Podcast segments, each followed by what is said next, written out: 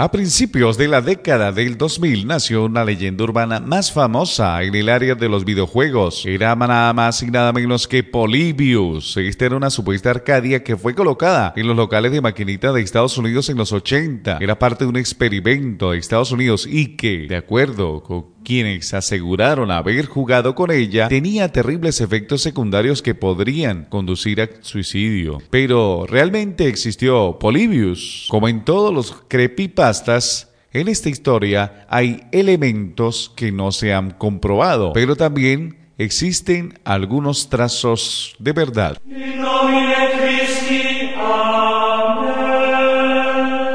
Plácido Gutiérrez presenta El Inquisidor Ilustrado, espacio realizado con el fin de divagar acerca de misterios, mitos, leyendas, hechos insólitos y mucho más.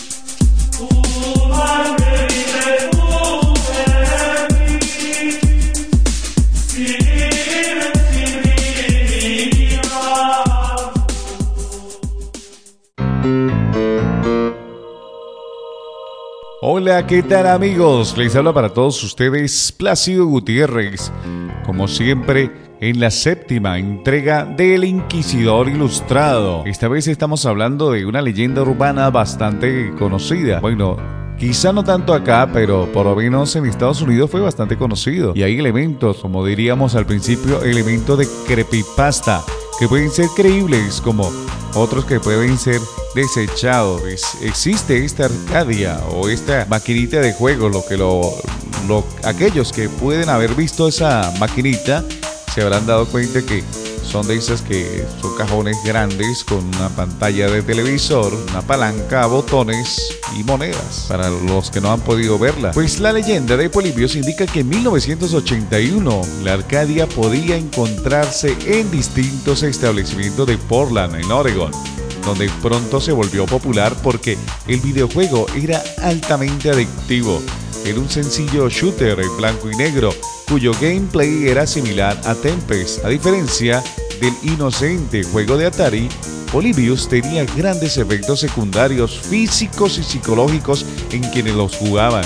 Por ejemplo, podían tener dolor de cabeza, mareos, pesadillas, alucinaciones, amnesia, terrores nocturnos y en casos extremos conducían al suicidio.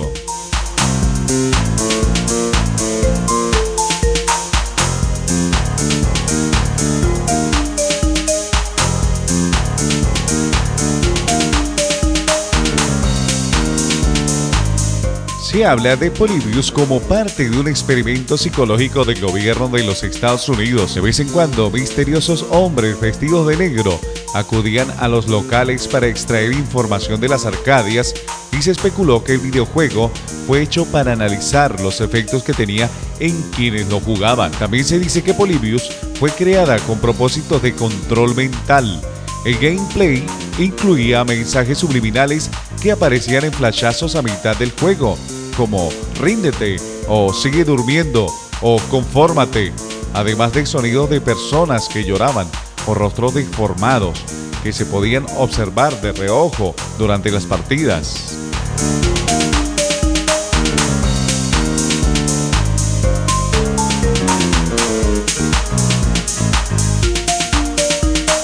Los desarrolladores del juego, si alguna vez existieron, son totalmente desconocidos o se desconoce de ellos.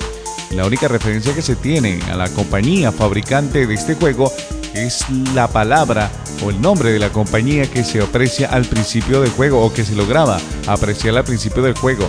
El nombre era Sinneslausen, que esto viene del alemán y traducido al español sería como pérdida de los sentidos. Apenas un mes del lanzamiento de Polybius, la Arcadia habría sido retirada de todos los establecimientos locales de maquinita. De acuerdo con el creepypasta oficial, una Arcadia reapareció en 1988, pero desapareció poco tiempo después. Nadie ha podido recuperar el ROM original del juego. El ROM, entiéndase, es los archivos digitales del juego para volverlo a recrear. Y por esta misma razón la existencia del juego pues no, no se ha podido comprobar. Aún así han existido varios intentos de recrear este gameplay, eh, así como si se viese original. Esto lo hacen de acuerdo a los testimonios de quienes jugaron en ese entonces Polybius y algunos desarrolladores de software pues han intentado crear esa, ese juego para que se parezca. Bueno, este juego desarrollado por algunos independientes pues tienen destellos de luz y movimientos que pueden llegar a provocar mareos y dolores de cabeza. Bueno, si tú tienes curiosidad, puedes buscarlo y descargarlo por internet y ejecutarlo, pero bajo tu propio riesgo porque parece que tiene problemas o genera problemas relacionados con los cambios violentos de la luz. Y eso pues para el cerebro o para la vista pues genera mareos y dolores de cabeza porque esa constante graduación eh, del, del, ojo para poderse adaptar a las diferentes intensidades del color pues hace que eh, se generen mareos y dolores de cabeza como respuesta natural ante tanto colorido de la pantalla.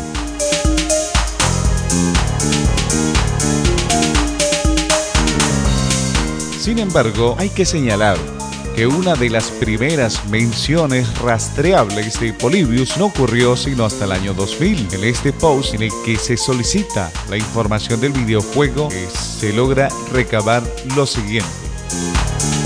El juego se veía raro, medio abstracto, de acción con algunos elementos de puzzle. Y la publicación también continúa otro testimonio que dice lo siguiente. Los chicos que lo usaron dejaron de jugar videojuegos completamente, uno de ellos se volvió un activista en contra de los videojuegos o algo. Contactamos a alguien que lo conoció, y dice que las máquinas desaparecieron después de un mes y nadie ha vuelto a escuchar de ellas.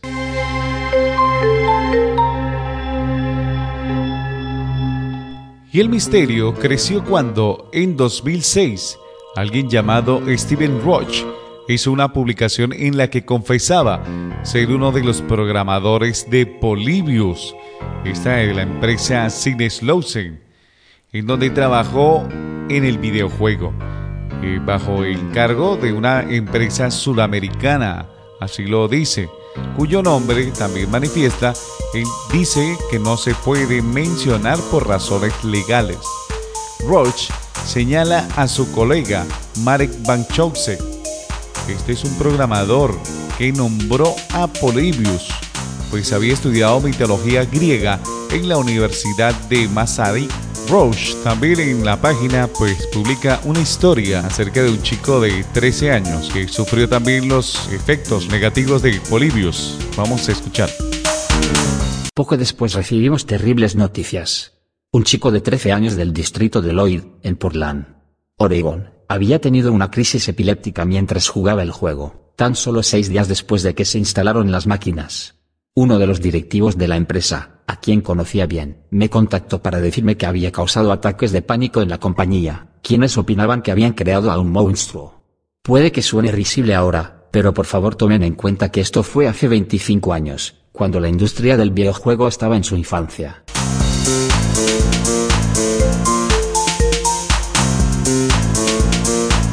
La historia de Steven Roach, sin embargo, está repleta de inconsistencias. La periodista Kat Despira, quien realizó su propia investigación al respecto, señala que revisó el historial de Schneslausen en Alemania y que encontró pues nada. Además, revisó la lista de alumnos de la Universidad de Masaryk en el resto de las universidades de la República Checa y tampoco halló registro de estudiantes y mucho menos algún estudiante llamado Marek Bakchowsek.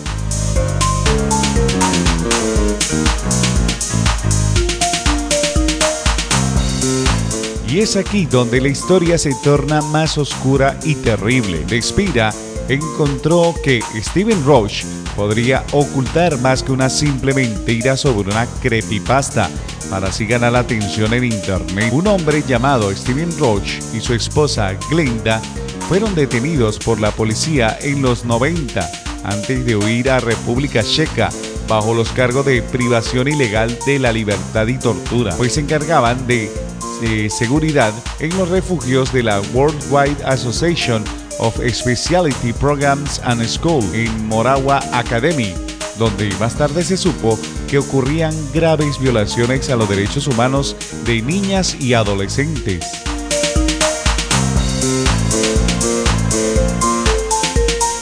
La periodista asegura que se trata del mismo Steven Roche que publicó la supuesta relación con la creación de Polybius. Después de todo, ambos tendrían algún tipo de conexión con la República Checa. La misma Despira creció en Portland y solía frecuentar las mismas arcadias que se mencionan frecuentemente en la historia de Polybius. Su historia inicia en las maquinitas de Malibu Grand Prix, en donde habrían ocurrido los hechos relacionados con la misteriosa Arcadia en 1981. Si bien no se ha podido probar la existencia de Polybius, Despira señala elementos que sí pudo verificar durante su investigación.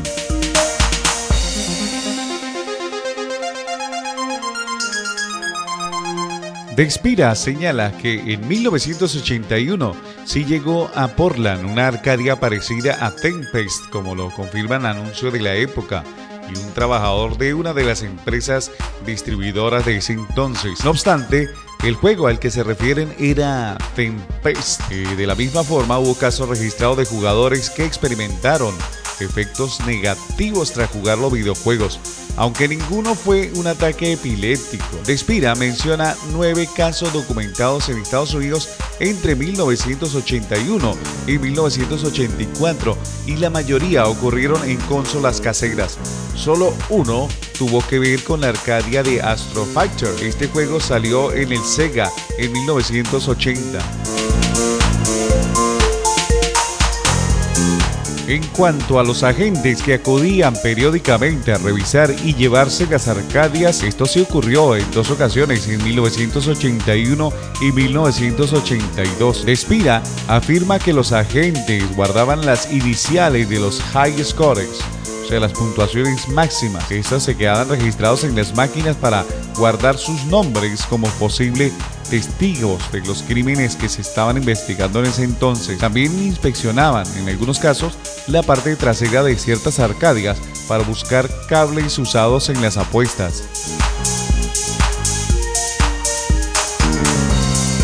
1981 también fue un año turbulento para los videojuegos, sobre todo a causa de quienes se oponían a ellos. Un estudio del gobierno de Estados Unidos, ordenado por la Suprema Corte, buscaba averiguar si los videojuegos podrían ser tan adictivos para los niños y adolescentes que ameritaban una legislación. En Mesquite, Texas, una regulación a la que Atari se opuso por temor a la que se le redujeran las ventas, señalaba que los menores de 17 años no podían operar una Arcadia.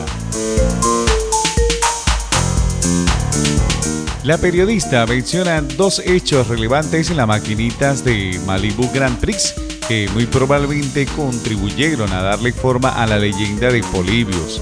El primer incidente ocurrido el 27 de noviembre de 1981, Brian Mauro, de 12 años, se propuso a romper un récord de asteroids impuesto por Denis Hernández, un adolescente de 16 años que pasó 52 horas consecutivas en el juego. Mauro creía que podía superarlo con el apoyo de su papá, quien se mantuvo todo el tiempo junto a él.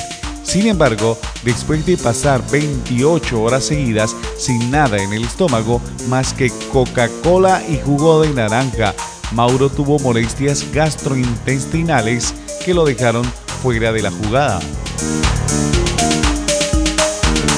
El mismo día, en las mismas maquinitas, Michael López, de 14 años, retó a sus amigos a vencerlo en Tempest. Sin embargo, después de unas horas, López tuvo su primer ataque de migraña. Empecé a sentir algo extraño en la nuca. Después la vista se me nubló. Veía luces parpadeantes. Me mareé. Caminé a la salida y vomité en el estacionamiento. Uno de mis amigos caminó conmigo a casa, pero no alcanzamos a llegar. Me dolía mucho la cabeza. Llegué al punto de no poder hablar. Ya no podía caminar. Me tiré en el jardín de alguien, a cuatro cuadras de la casa, retorciéndome y gritando de dolor. Se sentía como si mi cabeza se fuera a abrir. Alguien llamó a la policía. Ese fue el primer ataque de migraña que tuve. Los he tenido toda mi vida desde entonces, pero en esa ocasión fue temible porque no sabía lo que me pasaba. Los dos incidentes ocurrieron poco antes de la redada de los federales y las maquinitas de la zona, eh, donde al menos una persona fue detenida por alterar las arcadias para usarlas en apuestas. Entre las máquinas incluidas en la lista negra eh, de la policía estaban Scramble, Galaxian y Tempest, que fueron retiradas de distintos locales de forma permanente. Despira escribiría en su reporte posteriormente lo siguiente. Coincidió con las dos lesiones de los videojuegos en Malibu Grand Prix, después de la subsecuente desaparición de Tempest, junto con los chicos que escuchaban a sus papás hablar de cómo las arcadias eran inspeccionadas por los federales. Debió haber afectado a los niños de alguna manera. Cada uno de los hechos pudo ser uno de los ingredientes para fabricar la historia de Polybius. Estos serían niños que sufrieron terribles efectos secundarios, redadas de la policía, la repentina desaparición de ciertos videojuegos en Portland e intento del gobierno por restringirlos. Esto explicaría el surgimiento del creepypasta 20 años después, cuando las niñas y los niños de la época ya eran adultos con acceso a Internet. Puede que Polybius sea una leyenda urbana con algunos elementos de verdad, sin embargo hay preguntas sin respuestas alrededor de la misteriosa Arcadia. Si Polybius era una especie de efecto Mandela entre los niñas y los niños de la época, allá en Portland, ¿quién estaría detrás de la identidad gráfica con la tipografía robótica y los gabinetes completamente negros que formaban esta Arcadia y de dónde salieron las ideas relacionadas con el supuesto gameplay de Polybius y sobre todo, ¿a quién se le ocurrió llamarla de esta manera?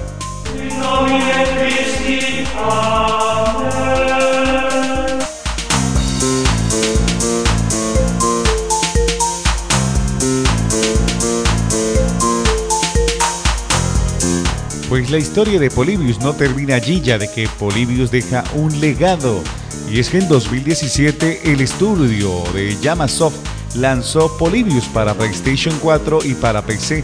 Es un shooter en VR basado en la leyenda urbana con un gameplay que recrea de forma más o menos similar el de Polybius. Uno de sus creadores, Jeff Minenter, aseguró en una entrevista que durante su juventud había jugado con Arcadia original de Polybius en una bodega de Banchingstoke.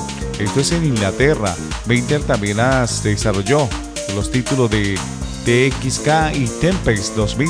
Si esta es una nueva versión del juego que habría inspirado la leyenda de Polybius. Este último eh, desarrollado por Yamasoft y fue publicado por Atari.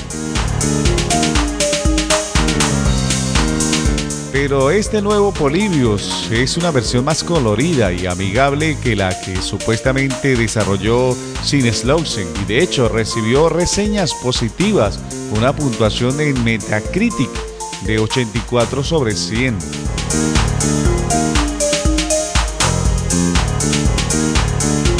Aunque nadie ha podido comprobar la existencia de la Arcadia original de Polybius, ni tampoco han podido descartarla del todo, la historia se mantiene vigente por las mismas razones. Es una muestra del poder de los rumores y cómo pueden ir de una publicación anónima en un simple foro a los rincones más inesperados de la cultura pop. Incluso Ernest Clyde, autor del Ready Player One, ha declarado que escuchó la conspiración de Polybius cuando apenas era un adolescente en Ohio y la incluyó como parte de su novela en 2015 titulada Armada.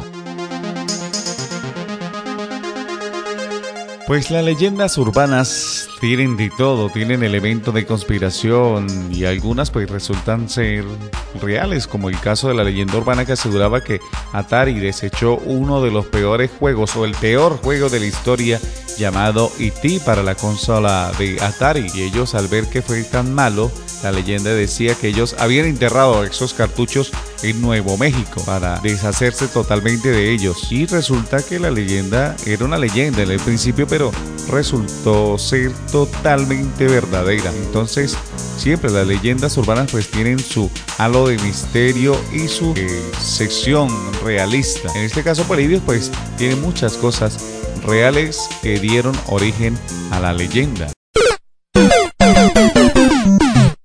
Bueno mis amigos, hasta aquí llegamos con el Inquisidor Ilustrado por el día de hoy. Recuerda seguirnos en Facebook como arroba Placidius. También búscanos en las diferentes plataformas de podcast como Placidius Podcast y dale me gusta. Apoya este podcast para seguir publicando muchos más.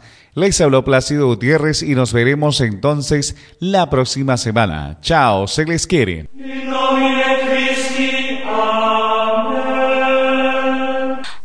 Plácido Gutiérrez presentó El Ilustrado. Gracias a todos por su amable atención. Les habló para todos ustedes, Miguel.